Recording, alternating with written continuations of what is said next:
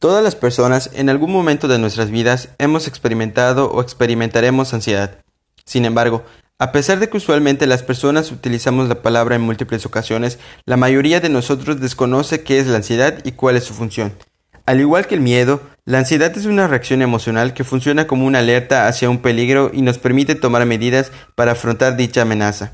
Sin embargo, la principal diferencia entre miedo y la ansiedad es que la ansiedad implica que no hay una amenaza real para las personas, es decir, es una percepción frecuente de amenazas en particular donde no existe amenaza física o psicológica real, y esto puede crear un estado de ansiedad que interfiera gravemente con la efectividad del individuo en sus actividades diarias y quizá el proceso normal del pensamiento.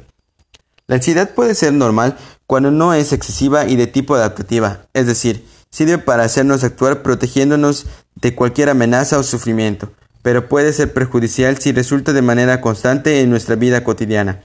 Comúnmente, las personas con ansiedad tienen los siguientes síntomas. Falta de concentración, nerviosismo y sensación de pánico, miedo o inquietud. Además, las personas con ansiedad suelen presentar problemas para dormir, mareos, tensión muscular y dificultad para respirar.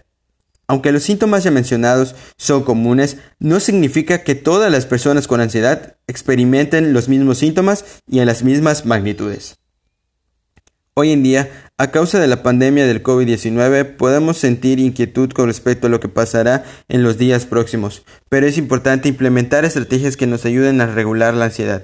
Es muy probable que debido a la pandemia las actividades que te ayudaban para regular tu ansiedad ya no las puedas realizar. Sin embargo, puedes crear una rutina similar con actividades que se puedan hacer desde tu casa con la finalidad de cuidarte un poco. Por ejemplo, hacer rutinas de yoga, ejercicios de respiración o meditación y bebiendo mucha agua.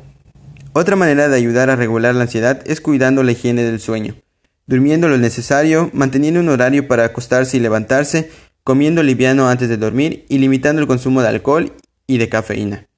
Si los episodios de ansiedad se vuelven constantes y fuertes, es importante contactar con un psicólogo. Persona que está escuchando, sé que es difícil sentirse abrumado a causa de la ansiedad y que resulta complicado vivir sintiéndose de esa manera. Por ello, te pido que te des el tiempo para solucionar tu problema. Recuerda que eres una persona muy valiosa y fuerte. Sé que podrás salir de esta situación y que todo va a estar bien.